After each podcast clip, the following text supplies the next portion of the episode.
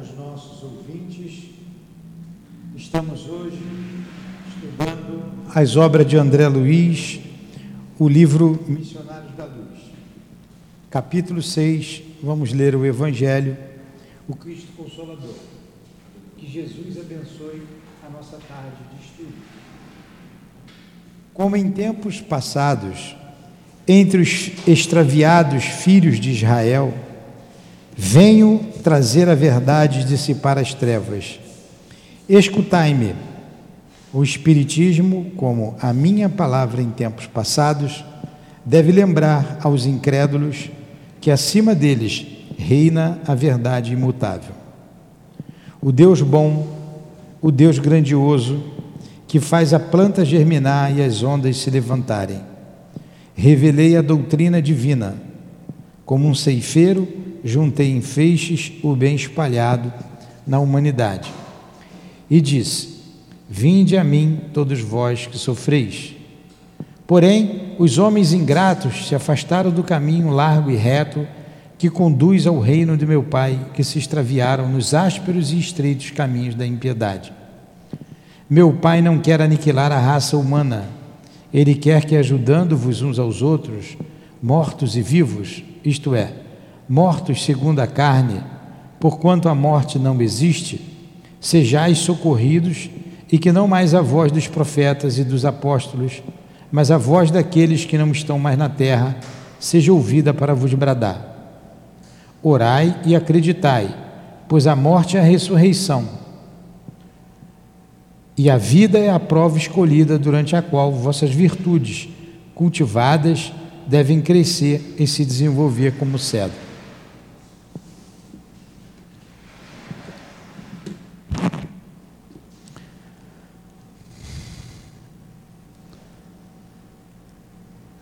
Queridos amigos espirituais, pedimos a ajuda de vocês, pedimos a ajuda do André Luiz, pedimos a ajuda de Jesus e de Deus, nosso Pai, para que os nossos estudos sejam proveitosos a todos nós.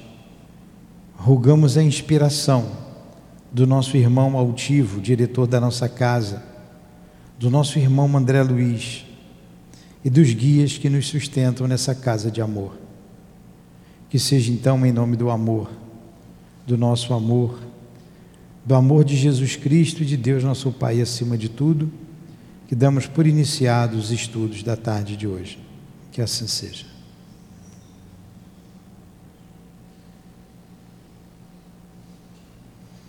Então vamos lá. Venham, Adilane.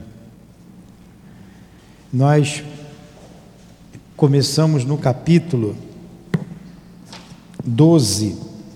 Estamos terminando o capítulo 12. Essa história é tão grande, hein? Da reencarnação de Segismundo, que como é grande essa história. A gente já está um tempão analisando O capítulo 2 foi a preparação, preparação para de experiências. E a gente vem estudando até hoje, é, vendo várias situações. Vimos o problema dos animais, vimos a intercessão de um amigo para a reencarnação de Segismundo. É, Vimos o que é um ser, um espírito completista.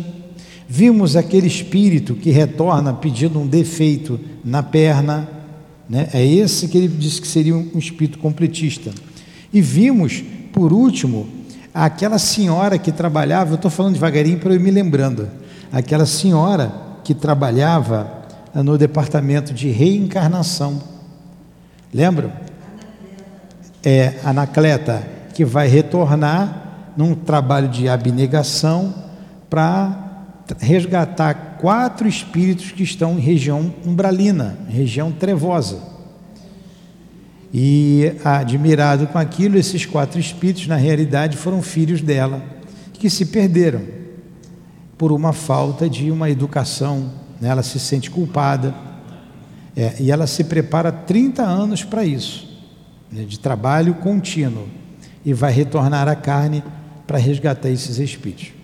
Então vamos dar continuidade aqui, Adilane. No meu é a página 222. Qual é a página, Nixon?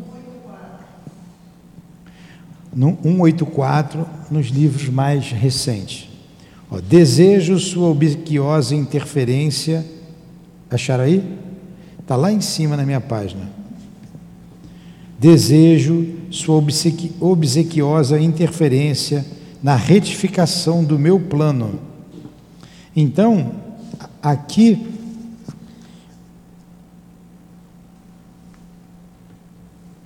Na verdade, eu vou voltar um pouquinho antes. Vou voltar um pouquinho antes para a gente saber eh, dessa pessoa que está pedindo para interceder no plano dela, né, lá no, no, no, no, departamento de reencarnação. Eu vou voltar um pouquinho. Ó. Quantos anos gastou para obter semelhante concessão? Perguntei impressionado. Quer dizer, está perguntando a Anacleta, né? quantos anos gastou para obter semelhante concessão? Quer dizer, voltar à terra para resgatar esses quatro espíritos. Responde ela, mais de 30. Achou aí, Edilane? Achei. Mais de 30. Imagino-lhes os sacrifícios futuros exclamei. Sim, esclareceu Manassés. Manassés, então, é o técnico lá desse departamento. A experiência ser-lhe-á bem dura, porque dois dos rapazes deverão regressar na condição de paralíticos. Ó, eu nem me lembrava disso aqui. Os dois rapazes devem deverão regressar na condição de paralíticos. Que coisa grave, hein? Um, na qualidade de débil mental. E para auxiliá-la na, vi, na viuvez precoce, terá tão somente a filha, por si mesmo será bem portadora de prementes necessidades de retificação. Então vamos lá. Virão, ela atenderá dois filhos paralíticos e um débil mental. Não foi à toa que ela se preparou mais de 30 anos para isso. E a filha vai ajudá-la. Continua aí, Edilane. Ia dizer. Ia dizer de minha profunda surpresa. Fala mais perto do microfone. Ia dizer de minha, pro... de minha profunda surpresa, diante do mecanismo de introdução ao serviço reencarnacionista, quando outra irmã se acercou de nós, procurando por Manassés. Depois das saudações afetivas, explicou-se ela, gentil dirigindo-se ao meu novo amigo.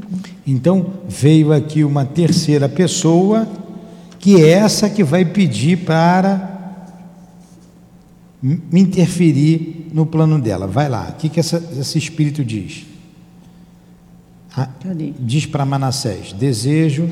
Desejo sua ob, obsequiosa. Obsequiosa quer dizer obsequio, favor. Desejo favor. Ah.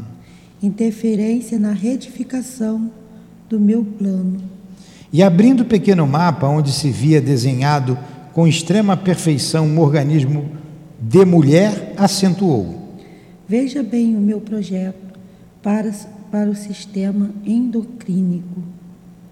Sei que os amigos se favoreceram, planejando-o com muita harmonia, nas menores disposições. Entretanto, desejaria modificações. Em que sentido? indagou o interpelado surpreso. A recém-chegada indicou os pontos de projeto, nos quais se localizava o colo e falou. Fui advertida por benfeitores daqui, no sentido de não me apresentar na crosta, dentro de linhas impecáveis para a forma física. E em razão disso, para que eu tenha mais probabilidade de êxito em meu favor na tarefa que me proponho desempenhar, estimaria que a tireoide e as paratireoides não estivessem tão perfeitamente delineadas. Como sabe, Manassés, minha tarefa não será fácil. Devo reaver um patrimônio espiritual de grandes proporções. Preciso fugir de qualquer possibilidade de queda e a perfeita harmonia física me perturbaria as atividades. Olha só. Então ela foi com o mapa dela, com o corpo dela perfeito. Ela não, não quer essa perfeição. Aí chega aqui, esquece. Eu não pedi para nascer. Por que, que Deus me deu, me deu e me deixou assim? Nem todos, né? Mas a maioria faz isso, faz. É, pega o microfone. Aí a pessoa tem mediunidade, não quer atrapalhar a mediunidade. Aí chega aqui depois dos 50, quase 60, reclamando. Tem mágica. Nilton, então, é, lá eu tomo essa iniciativa, que eu, eu venho dessa forma, assim, assim, assim. Aí, quando eu chego aqui na, na corpo físico, no corpo físico, o que que acontece? Algum, alguma coisa que eu deixe de fazer é porque eu não consigo lembrar ou, ou não existe isso? Não é isso. Quando você esquece, o esquecimento proporciona você a agir com mais liberdade. Você é dono do seu livre-arbítrio, das suas escolhas. O esquecimento ele é muito bom, porque se eu me lembrasse do porquê, por que, que ela está pedindo para ter um problema. Vamos, vamos, vamos ver aqui o problema dela. Ela quer ter um problema na tireoide, para a tireoide. A Lourdinha teve um problema que inchou, é, deformou um pouco o rosto no final da vida. Mexe, mexe muito com a mulher ou com o homem, né? O caso dela mexeu muito. Ela botava o cabelinho sempre assim. Então, por que que pede para fazer? Com certeza ela pediu. Hoje eu tenho plena consciência de algumas coisas que aconteceram conosco, que foi pedido mesmo, não tem a menor dúvida. É, aí vamos supor que ela tenha feito pedido aquilo ali porque ela errou no campo da vaidade. E na vaidade ela se envolveu com muitas pessoas, com muitos homens, ou com muita. Uma hipótese, tá? Hipótese. Com muitas famílias, mexeu com a vida dos outros. Então ela volta, se arrepende e se prepara. De novo, eu não posso mais fazer isso, eu não deveria ter feito isso eu reconheço. Então, eu preciso de alguns defeitos físicos para que eu não me deixe novamente me perder. Foi o que aconteceu com ela. Então, se ela lembrasse, ela ia lembrar também do porquê. E o porquê vai trazer muito conflito, muito mais prejuízo do que solução. Então, imagine só, você e a sua esposa, a Malu, você e a Malu. Vamos pegar uma hipótese: vocês estão num casamento que não é, vocês já estão muitos anos casados. Vamos supor, vocês casarem é um casamento probatório. A Malu, é, você aprontou com a Malu, a Malu se suicidou, você abandonou a Malu. Imagine se ela lembra de tudo isso. Ela queria querer ficar contigo de novo? Não. Aí o magnetismo junto, os dois, e os dois vão lutando, vão trabalhando com a liberdade plena de se reharmonizarem com a lei de Deus, esquecendo do passado. Aí vocês se harmonizam. Quando voltar ao mundo espiritual, vai lembrar. Aí ela, aí ela vai dizer: Poxa, você se superou. Muito obrigado. Conseguimos. Então ela não vai guardar mais nenhum. E, e a Malu, a vida inteira te espiziando. Quanto mais você faz, mais ela futuca. Não tem, não tem muito isso? Depois que você vai entender isso, a paciência que você tem com ela, ela vai agradecer. Então, quando você, para você lembrar de uma coisa boa, você também iria lembrar de coisas ruins. E como o planeta é de provas e de expiações, como o planeta é de dor, o nosso passado, o passado de todos nós aqui da Terra, a não ser os grandes missionários, é um passado culposo. Nós temos muito o que acertar com a lei de Deus. É, ah, e aqueles que não sabem disso vão continuar sofrendo, indo e vindo. indo e vindo. Aí, no, no caso, o exemplo que você estava tá, tá passando, é, eu devo fazer também muita coisa, de repente, que na minha cabeça está certo, mas deve incomodar. E às vezes ela não, não quer falar. Mas aí é ajuste, ajuste do casal. É um ajuste do casal. Porque você não é perfeito, nem ela é perfeito. Você pode dever muito a ela, mas também ela não é perfeita. É ajuste. É ajuste. Então o esquecimento do passado é uma benção. É uma benção muito grande. Então a moça aqui está pedindo para um problema na tireoide. Né? Vamos ver aqui mais aqui. Vai, Adilane, agora é com você. O novo companheiro endereçou-me expressivo olhar e disse-lhe: Cadê? Disse. Tem razão.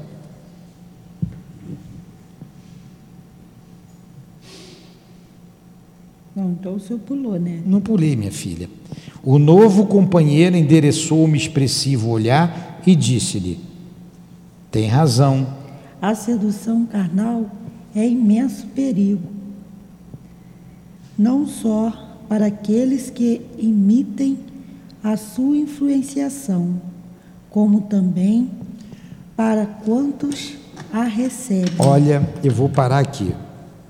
Olha o que ela, olha o que o Manassés diz para ela. Tem razão. Vamos, vamos modificar isso aí, né?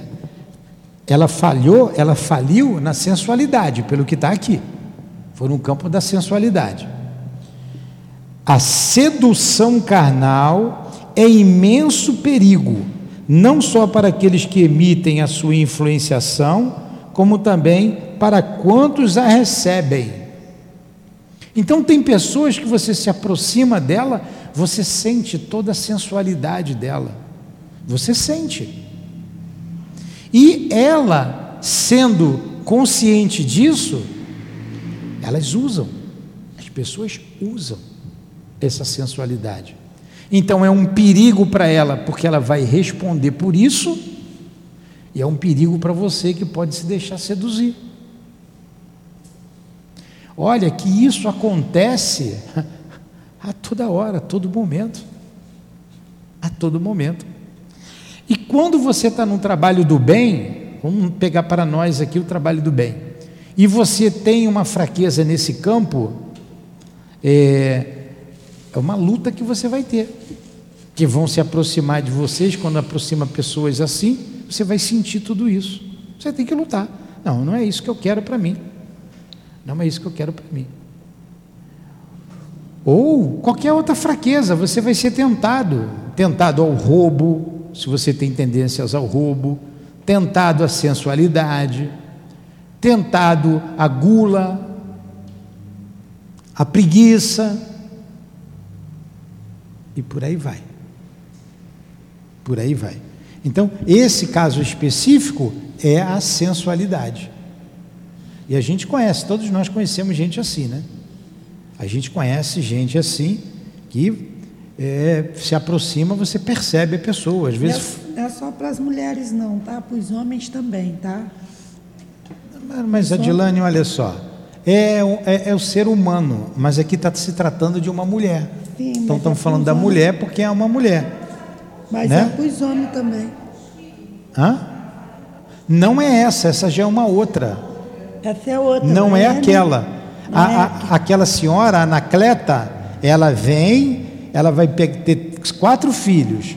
Dois serão paralíticos e um débil mental. E a filha vai usar. Eu estou achando que é a mesma. É, aí nessa conversa se aproxima um outro espírito e diz, vem com o mapa na mão, Ramassés, olha aqui, ó, tem um problema aqui nesse mapa. Eu estou com um corpo físico perfeito eu quero modificar. Entendeu, Elaine?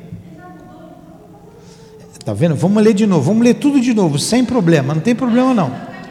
Não, a gente, a gente voa mesmo. Piscou, voou. Vamos voltar aqui. Não tem problema não. Olha só. Vou voltar lá onde eu li no início. Vou parar aqui para a Adilane continuar lendo depois. Ó. Quantos anos gastou para obter semelhante concessão? Perguntei impressionado. Mais de 30. Imagino-lhe os sacrifícios futuros, exclamei. Essa é a Anacleta, certo? Se preparou lá para o sacrifício, que ela vem. Sim, esclareceu Manassés. Aí entra o técnico. A experiência ser-lhe-á bem dura, porque dois dos rapazes deverão regressar na condição de paralíticos, um na qualidade de débil mental. E para auxiliá-la na viuvez precoce, terá tão somente a filha, que por si mesma será também portadora de prementes necessidades de retificação. Olha que família complicada. Hã? Vai ter problema. É que vai ter menos, mas ela vai vencer tratando os irmãos e ajudando a mãe. E muito provavelmente depois a mãe vai deixar ela, né? Olha que situação, como a gente complica a nossa situação. E você vê uma família assim, eu me lembro, eu me lembro, já vi pessoas assim, né, com dois filhos é, é, paralíticos e uma filha problemática, vai ver até que era ela. Hã? É. Você conheceu trigêmeos? Pois é. Pois é. Pois é. É isso aí. É porque esses problemas ficam dentro das casas. Os pais às vezes têm vergonha. Aí você não vê. Você não vai ver um paralítico andando na rua para lá e para cá. Você anda, vê andando para lá e para cá. Quem pode andar? Quem não pode, não anda. Né? Aí quando tem alguém que se aqui no centro mesmo tem uma senhora que traz a filha. Aquela menina tem o quê? Uns 40 anos ou mais já. Hã?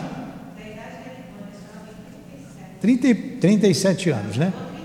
Tá. Ela traz aqui para o passe, traz aqui para a reunião. É, mas não é todo mundo que traz. Aí vamos lá, aí que você pulou, o pulo do gato, né? Aqui, ó.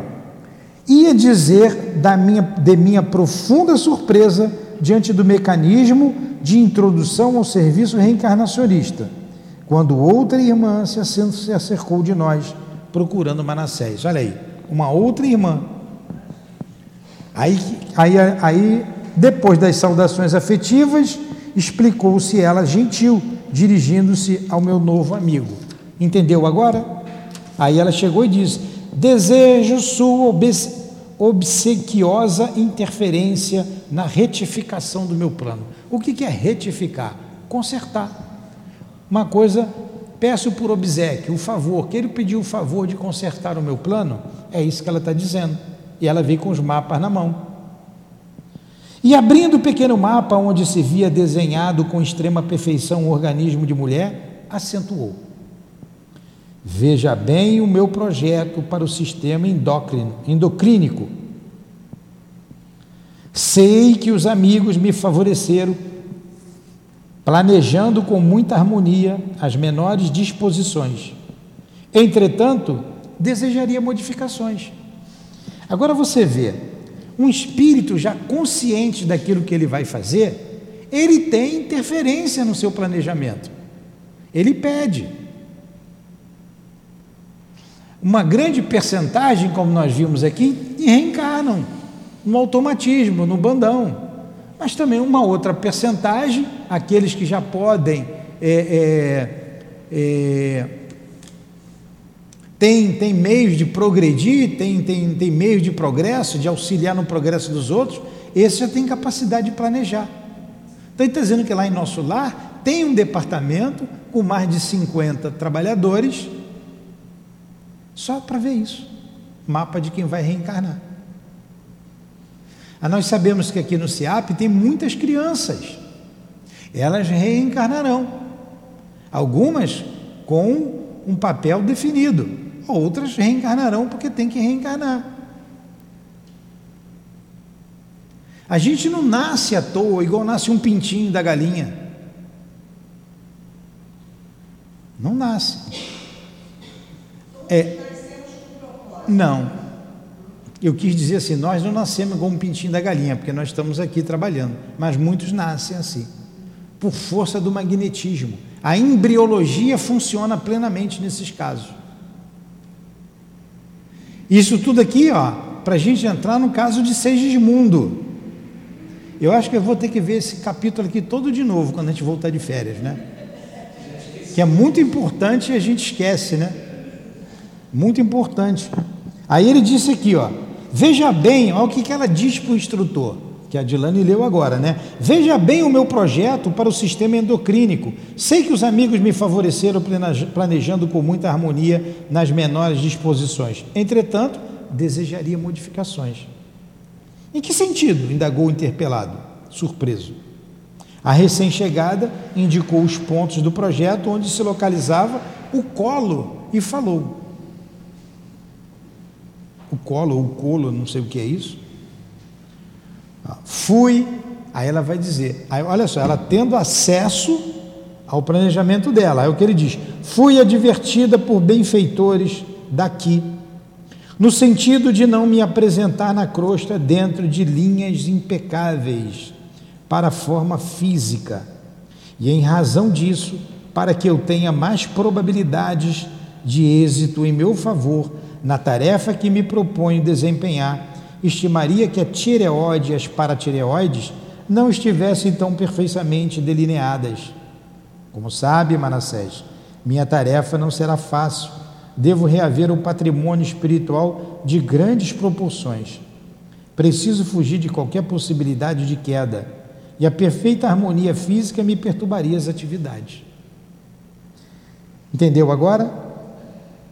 O novo companheiro endereçou um expressivo olhar e disse: tem razão. A sedução carnal é imenso perigo, não só para aqueles que emitem sua influenciação, como também para quantos o recebem. Então, tudo indica que ela falhou no campo do, da sensualidade. Né? Olha só, é um perigo para quem tem, um perigo para quem não tem. Ah, mas vem Miss aí, tem Miss Brasil, Miss Moças Bonitas, todas elas bonitas. Sim, sim. Pode ser a prova delas. Pode ter sido que elas vieram assim, reencarnaram assim, é uma prova. A beleza física é uma prova. E a gente tem visto aqui na Terra o problema do sexo está uma coisa muito séria. Está uma coisa muito séria. As pessoas, eu, não, eu comecei a ver isso mais aqui, é, lidando com as pessoas aí da comunidade, é uma coisa muito séria. Mas quando você liga aí a televisão, está assim, a, a, a, a sexualidade está numa situação que vale tudo. Você vê homem com homem, mulher com mulher, mulher com dois homens, dois homens com uma mulher, uma, uma, coisa, uma coisa absurda. Uma coisa absurda completamente contrário à lei natural. Homem é homem, mulher é mulher. Eu não tenho vergonha de dizer isso aqui. Homem é homem, mulher é mulher. O homem foi feito para a mulher, a mulher feita para o homem. Então a, a gente está vivendo um, um momento dificílimo em que há uma degradação da família. E, em consequência, uma degradação da sociedade. E daí, desses desvirtuamentos sexuais para as drogas, é um pulo. E da droga para o suicídio, é um outro pulo menor ainda. Drogas lícitas e drogas ilícitas. E ainda querem autoridades, autoridades legalizar o que é ilícito, o que é ilegal hoje. Querem legalizar. Querem fazer do traficante um trabalhador. Então a gente vive momentos em que a gente se assusta. Esse espírito não quer falir nesse campo. E quem tem que ter cuidado somos nós. Quem tem que ter cuidado somos nós. Temos que estar atentos atento a tudo isso. Os livros estão nos chamando a atenção. É uma loucura, uma loucura que a gente está vivendo. Não bastasse as doenças, doenças transmissíveis, como aconteceu há pouco tempo com a AIDS, a AIDS agora tem remédio, ninguém se preocupa. Então vamos lá, são conceitos morais que a gente precisa observar observar. E a casa espírita tem que ter disciplina, regras rígidas, disciplina, moralidade com seus membros, senão ela se perde, se afunda, se acaba. Não é difícil de prever isso. Não é difícil. Vamos continuar. Vai, Adilane. Prefiro, ao que ela diz, a moça, arrependida do que ela fez, prefiro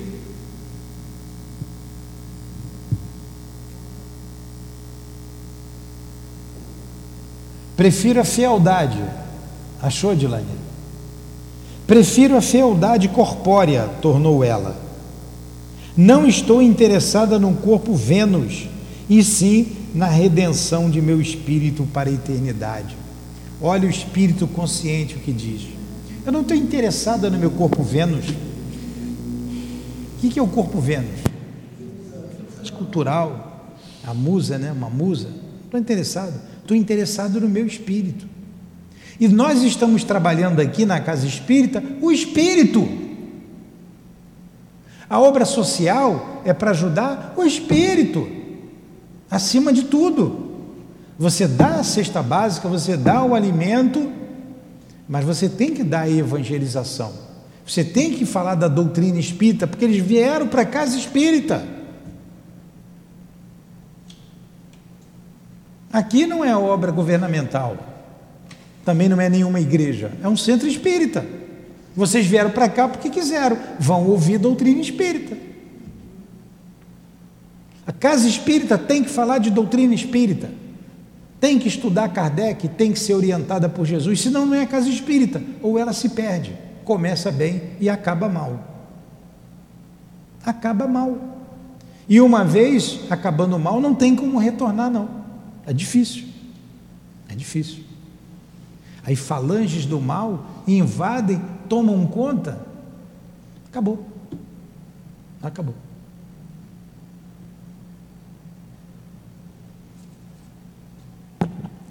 Manassés, achou, Dilane? Achei, Fernando. Continua. Não, pode, pode continuar. Manassés prometeu interpor os seus bons ofícios e então, logo se despediu da nova interlocutora, passou a mostrar-me as mais interessantes figurações de órgãos do corpo humano. Admirava, tomado de profunda impressão, aqueles gráficos numerosos que se alinhavam com absoluta ordem, demonstrando o cuidado espiritual que precede o serviço de reencarnações, quando meu amigo ponderou. A medicina humana será muito diferente no futuro, quando a ciência puder compreender a extensão e complexidade dos fatores mentais no campo das moléstias do corpo físico. Ó, olha que, que dado interessante. Vocês passaram batido, né? Vou ler de novo. A mente influenciando no corpo. Se quem é mais importante, o espírito ou o corpo? Quem é que tem que ser cuidado primeiro? O espírito. A medicina espiritual cuida do espírito, porque o corpo reflete o que é o espírito. E as doenças mentais refletem o que é o espírito, porque a mente é do espírito. O cérebro é órgão, o cérebro é físico, como o coração é físico como o, o pulmão é físico, o rim, o fígado, o baço, o intestino, órgãos. O cérebro é órgão. E se quem pensa é o espírito, o problema é do espírito. Aí ele está dizendo: quando a medicina souber disso, ela vai tratar dos dois, que muitas vezes tem que tratar dos dois. Então, a medicina espiritual veio para tratar o espírito, mas ela não veio substituir a medicina material. Cada um tem o seu campo de ação. Mas nós, espiritualistas, então envolvo todos os espiritualistas, temos que ter noção disso, que o espírito é importante, a ciência é importante, o corpo também é. E a ciência também precisa enxergar que a ciência é importante, mas a alma também é. É mais importante ainda. Ainda não chegamos lá. Então vou ler de novo esse pedaço aqui, ó. A medicina humana será muito diferente no futuro, quando a ciência puder compreender a extensão e complexidade dos fatores mentais no campo das moléstias do corpo físico. Quer dizer, é o espírito que influencia o corpo. Muito raramente não se encontram as afecções diretamente relacionadas com o psiquismo. Todos os órgãos são subordinados à ascendência moral. Olha, todos os órgãos são subordinados à ascendência moral. As preocupações excessivas com os sintomas patológicos aumenta as enfermidades. Claro, sintomas patológicos. Patos é doença. Você preocupado com a doença, vai aumentar a doença. Ele está dizendo aqui o seguinte: o corpo é um carro, carro fisiológico. O espírito é o motorista. O espírito é o motorista do corpo. Quem é responsável pelo corpo? O espírito. Você tem carro. Você tem carrinho de mão. Ele tem carrinho de mão. Vocês têm carro. Nicos tem carrinho de mão também. Maria também. Nem carrinho de mão, né, Maria? Nem carrinho de mão. Tá ruim, mas nem um carrinho de um radinho. Então você tem um carro. Quem é mais importante, o carro ou o motorista? O motorista. É claro que é o motorista. É o motorista que conduz o carro. Se o motorista for barbeiro, hein, hein Iraene?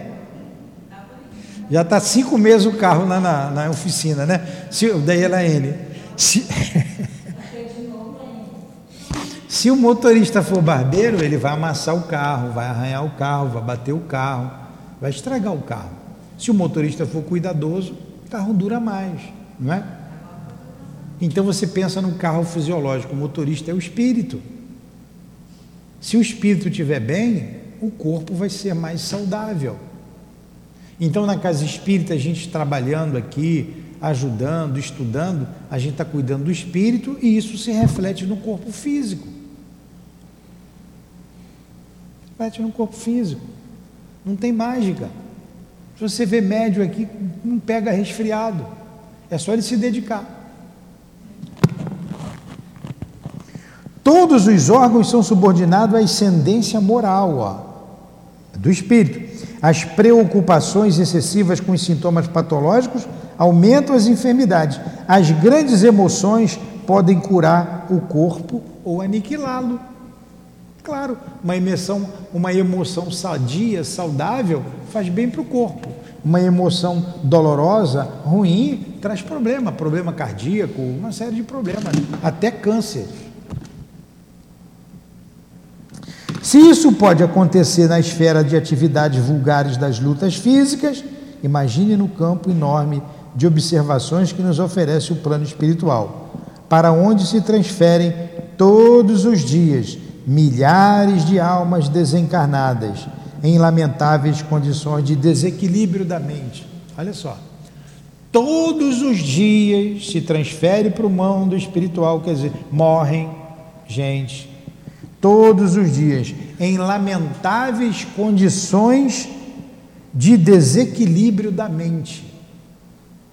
Não tem mágica, não. É muito trabalho no mundo espiritual. Por quê? Porque os espíritos já sabem disso, os trabalhadores lá já sabem. O que o homem carnal não sabe, eles sabem. Então estão preocupados com a vida nossa aqui de encarnado. Imagina o nosso guia preocupado conosco, nos protegendo, nos levando para casa e sabendo das consequências espirituais de todos os nossos atos, de todos os nossos pensamentos, de todos os nossos sentimentos. Aí desencarna milhares de pessoas todos os dias. Eles já sabem de tudo isso, eles têm que dar conta. Eles têm que dar conta, não, eles procuram dar conta, ajudam um, aquele dá para ajudar, aquele não dá, aquele não dá, aquele não dá, aquele dá. E fica na espera. Fica na espera. Aí a gente quer morrer, quer ir dar trabalho para os espíritos, vai ficar no umbral quantos anos? A Elvira, uma amiga nossa, deu mensagem lá no, no centro, lá no, onde ela trabalhava, Diz que ela morreu, chegou no plano espiritual, o doutor Erma mandou ela atender lá os espíritos. Fica cheio de espíritos, você vai fazer o atendimento. Olha que beleza, morreu, já chegou trabalhando. Mandou ela trabalhar, vai trabalhar. Não precisou dar trabalho, ela não deu trabalho, ela foi trabalhar. Ela, mas doutor, mas acabei de morrer. Eu estou morto há 40 anos, estou trabalhando, vamos embora, estou traba morto há um tempão, vamos trabalhar. Tem descanso em paz. Você vê o defunto com a mão assim, ó, no peito. É ruim, não existe aquilo. Ali está o corpo físico, ali está um boneco, ali está um manequim, ali está um monte de carne, ali não tem mais vida. E a vida do espírito continua. A seara é imensa. O campo de trabalho é imenso, mas os ceareiros são poucos. Tanto aqui quanto lá. No mundo espiritual, menos ainda. Menos trabalhador do que aqui. Aí você vê que o espírito se prepara, se prepara, se prepara, se prepara, chega aqui, fale. Fale. Fale do verbo falir. Fale. Eu falho, é assim, tu falhes, ele fale, né? Chega aqui, fale. Quando nós estudamos os mensageiros, nós vimos médiums, ó, médios, o médium que via, que ouvia, que escrevia, que viu o futuro, o passado e tal, e faliu.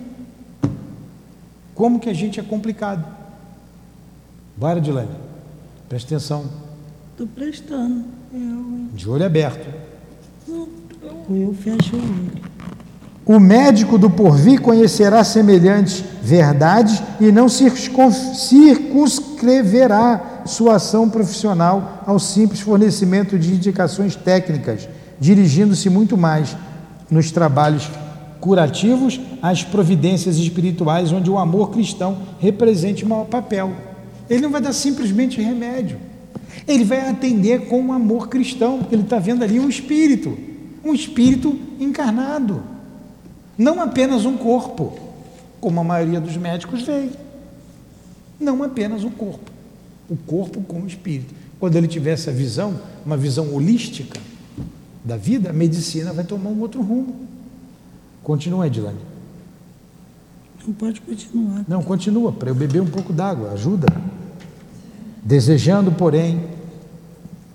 Desejando, porém, conseguir nos esclarecimentos Quanto ao serviço reencarnacionista, Manassés tomou pequeno gráfico e, apresentando-me as linhas gerais, acentuou. Aqui temos o projeto de futura reencarnação de um amigo meu. Não observa certos pontos escuros desde o, o cólon colo do útero, né? Descendente à alça sigmoide. Isso indica que ele sofrerá uma úlcera de importância nessa região, logo que chegue a, ma a maioridade física. Assim que ele for maior de idade, ele vai, vai sentir uma úlcera, uma doença é, grave nele. Trata-se, porém, de escolha, de dele. escolha dele. Olha que coisa. Vocês dois iam morrer. Ah, não quero escolha hein? Vocês iam morrer e não ia saber dessas coisas, né? É, dá tempo de correr atrás do prejuízo.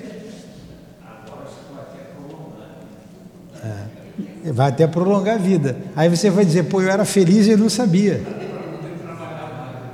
É, eu era feliz e não sabia. Deus que me livre. Agora você vê, aí a pessoa sofre da doença, ele pediu. Vamos ver se ele vai falar por que, que ele pediu. E porque a extrema curiosidade me vagueasse nos olhos, Manassés explicou. Como ficou aqui? Por que, que ele pediu isso? Esse amigo faz mais de um ano. Mais de 100 mais anos, de 100, né? De um ano não. Mais de 100 anos, cometeu revoltante crime assassinando um pobre homem a facadas, logo que se entregou ao homicídio, como aconteceu muitas vezes. Como acontece? Acontece muitas vezes a vítima desencarnada ligou-se fortemente a ele e da semente do crime que o infeliz assassino, assassino plantou, em um momento colheu resultados terríveis por muitos anos. Olha só, há mais de 100 anos ele tinha cometido um crime bárbaro, assassinou alguém a facadas. Então quer dizer esse... que a doença é o espírito que cola na pessoa lá do outro lado? Não, não é isso. Ele está dizendo, ele, ele, aí tudo bem, ele voltou, o espírito ficou no pé dele, atrás dele, Colado ele não estava doente. O espírito foi atrás dele. Por que, que você fez isso comigo? Foi há mais de 100 anos. Aí ele pediu agora, porque deve ter enfiado a faca no, no estômago, aqui, parte do intestino, do colo, pegou tudo. Ele esfaqueou o cara aqui por baixo. Então ele marcou o seu perispírito ali, ele pediu, olha, eu preciso resolver isso agora, depois de 100 anos. Olha quanto tempo que ele ficou parado. Aí ele continua aí, vamos entender a história toda. Como não ignora o ódio recíproco, opera igualmente vigorosa imitação, e a entidade fora da carne passou a vingar-se dele todos os dias matando-o devagarinho, tá vendo? Matando devagarinho, por, a, por ataques, através de ataques, não, por ataques sistemáticos, pelo pensamento mortífero. Em suma, quando o homicida desencarnou, por sua vez, trazia o organismo perispiritual em dolorosas condições, além do remorso natural que a situação lhe impusera. Arrependeu-se do crime, sofreu muitos nas regiões purgatórias e depois largos padecimentos purificadores, aproximou-se da vítima, beneficiando beneficiando-a em louváveis serviços de resgate e penitência. Cresceu moralmente, tornou-se amigo de muitos benfeitores, conquistou a simpatia de vários agrupamentos de nosso plano. Eu observe preciosas intercessões. Vamos lá. Obteve Entretanto, mas vamos parar aqui. Então, o que, que aconteceu com esse espírito? Ele está mostrando lá, aqui, André Luiz, olha esse mapa aqui. Isso aqui é de um amigo meu. Ele vai ter uma úlcera grave aqui. Depois que ele completar ali, sair da, da, da, da juventude, né, entrar na, na maturidade, vai ter. Por que, que ele vai ter? Olha o planejamento, né? Como é que eles fazem? Ele esfaqueou um camarada, ele matou. E ele foi contando a história. O camarada morto perseguiu ele. Por que, que você me matou? Ficou na cabeça dele ali o tempo todo. A influência espiritual, um obsessor, perseguido. E assim ele foi morrendo devagarinho, morrendo devagarinho, morrendo devagarinho. Foi enlouquecendo, né? Foi enlouquecendo. Ele se arrependeu, teve remorso. No mundo espiritual, sofreu ainda o assédio desse espírito. Sofreu muito tempo em regiões inferiores, saiu de lá, foi resgatado, começou a trabalhar, então tudo indica que foi lá em nosso lar, lá para nosso lar. Lá começou, favoreceu depois esse espírito que o perseguia, ele ajudou esse espírito, ele ajudou, porque ele se arrependeu muito, ajudou o espírito, foi conquistando amizades, simpatias no mundo espiritual, foi trabalhando, agora ele vai voltar. Por isso que ele vai sentir isso. Entenderam? Aí continua aqui, ele dizendo: entretanto. A dívida permanece. Entretanto, a dívida permanece. Ele ajudou o camarada, ele voltou para cá, ele é uma boa pessoa, é um bom espírito, mas a marca está lá. O amor, contudo, transformou o caráter do trabalho em desencarnar. Em pagamento. Ah, é, em pagamento. O amor, contudo, transformou o caráter do trabalho em pagamento ele vai pagar com o trabalho dele. Ninguém precisa esfaquear ele. Ele vai sentir aquela dor ali, aquela úlcera ali, porque ele quis, ele pediu, né, ele pediu para sentir, mas o trabalho dele conseguiu é, é, transformar, né, resgatar o crime que ele cometeu. Mas vamos lá. O nosso amigo, ao voltar à crosta, não precisará desencarnar em espetáculo sangrento, mas onde estiver, durante os tempos de cura completa, na carne que ele outrora menosprezou, arregará. Carregará a própria ferida. A carne que ele menosprezou. Agora você vê o trabalho que dá para fazer um corpo físico, um planejamento, aí vem um indivíduo, mata o outro, tira a vida do outro. Então ele interrompe uma vida de provas, de expiação ou de missão de alguém, destruindo um corpo que não foi ele que planejou, não foi ele que deu. Ele vai mexer com o sentimento dos pais, dos, dos, dos entes queridos que estão em torno daquele indivíduo. Olha quanta complicação. Caraca. Quanta complicação que um crime tem. Aí você, quando você mata alguém, você mexe com tudo isso. Ele se arrependeu, o, que foi morto o perseguiu.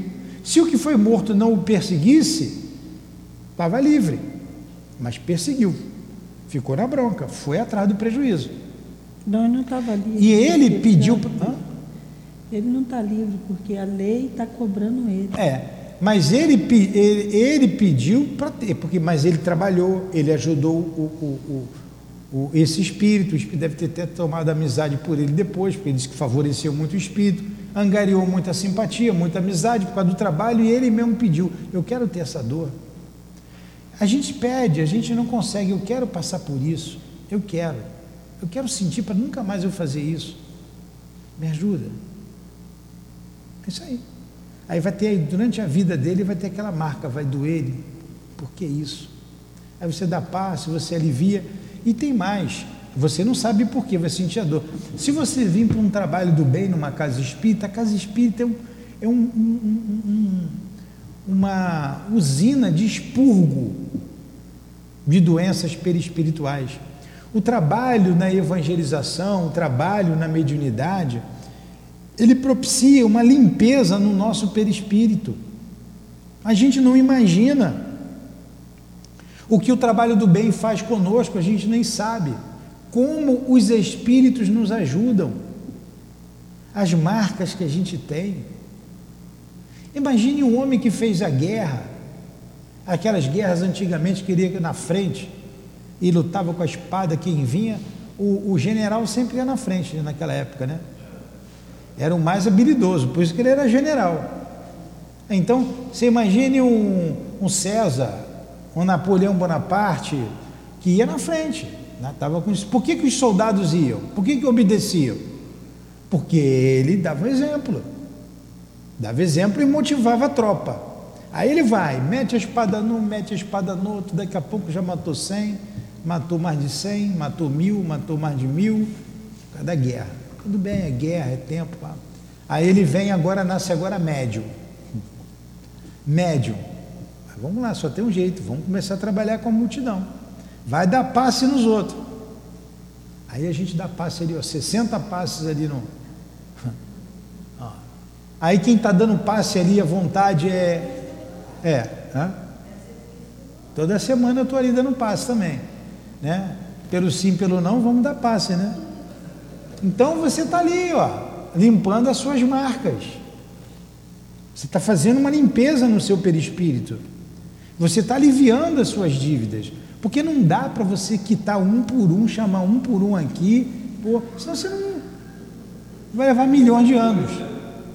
É a mesma coisa, um líder político, um líder, ele pega, afunda uma nação, complica. Você vê aí um camarada desse que roubou pra caramba, não vou citar nomes aqui. Roubou, roubou, mandou matar, e continua a lei do homem passando a mão na cabeça. Ele vai responder a lei de Deus. Um Hitler, vamos pegar um Hitler, pronto. Não foi para os paramos celestes, não foi, com certeza. Uma vez eu vi um espírito, foi o Baltazar, dizendo assim, através do altivo, quando foi perguntado da lei, a lei de Deus se protegia. Como é que tá, estava o Hitler? A lei de Deus o protege. Como assim a lei de Deus está protegendo ele? Deve ter muita gente atrás dele, sim. Mas ele foi para um lugar tão ruim, tão ruim, que quem tem raiva dele olha, lá eu não vou não. Lá não, deixa ele lá. É uma proteção da lei. Então ele vai expurgando aquilo, expurgando, aí um dia ele vai se arrepender, daí se arrepender, putz, que foi que eu fiz? É um espírito que tem conquista, é um espírito que tem magnetismo. Ele deu uma direção errada para a vida dele. Não é um espírito qualquer. Ele não é um espírito qualquer. Aí ele vai voltar. Tem uma dívida. Tem, tem ou não tem? Ele, putz, o que, que eu fiz com esse povo? Ele só tem um jeito dele, dele, dele se ressarcir com a lei. Voltar de novo dirigindo uma nação. Dirigir, vai ter que levar para o caminho. Os mesmos vão estar lá cobrando dele. Ele vai ter, vai vir médio. Vai vir médio, vai trabalhar com as grandes, com as massas. É, você compreendendo a lei, como a lei, como a doutrina espírita faz você entender, a vida passa a ser muito mais bonita e você passa a dar muito mais valor à vida. A mediunidade é uma coisa extraordinária, é uma ferramenta que te liberta. Agora você tem que usar. Mas aí tá o, o médium vem para a casa espírita, ele quer trocar a missa de domingo pela reunião pública de sábado. Não dá para vir uma vez por semana no centro espírita. Troca a hóstia pela aguinha. Então ele não quer nada. Tem que trabalhar e tem trabalho. Vai dar paz, vai estudar, vai atender espírito sofredor, vai atender. E, sem reclamar. E sem reclamar, porque se reclamar não adianta nada.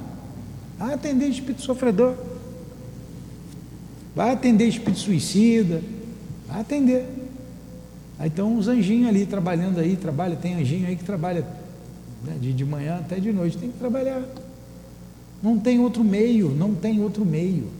Porque se botar nas nossas costas aqui quem a gente está devendo, a gente não aguenta. Está entendendo? Tem que trabalhar. Continua aí, Dilane. Conquistando dia a dia a necessária renovação experimentará desgostos em virtude do sofrimento físico pertinaz. Lutará incessantemente, desde a eclosão da úlcera até o dia do resgate final no aparelho fisiológico. Entretanto, se souber manter-se fiel aos compromissos novos, terá atingido mais tarde a plena libertação. Enquanto fixava no projeto minha melhor atenção. Enquanto fixava no projeto minha melhor atenção, Manassés continuava. Segundo observamos, a justiça se cumpre sempre mais logo que se dispõe o espírito a precisa a precisa transformação. Olha só, segundo observamos, a justiça se cumpre sempre, mas logo que se dispõe o espírito a precisa transformação no Senhor. Atenua-se o rigorismo do processo redentor. A justiça se cumpre sempre, mas aquele tem que querer. O próprio Pedro nos lembrou há muitos séculos que o amor cobre a multidão de pecados. Continua, Dilane. Pode ler. Examinei impressionado a planta educativa e, porque não encontrasse palavras bastante claras para pintar minha admiração, silenciei comovidamente. Compreendeu-me o estado da alma, o companheiro. Compreendendo-me o estado da alma, o companheiro continuou. São inúmeros os projetos de corpos futuros em nossos setores de serviço. Depreende-se da maioria deles que todos os enfermos na carne são almas em trabalho da ingente conquista de si próprias. Ninguém trai a vontade de Deus nos processos evolutivos, sem graves tarefas de reparação. E todos os que tentam enganar a natureza, quadro legítimo das leis divinas, acabam por enganar a si mesmos. A vida é uma sinfonia perfeita.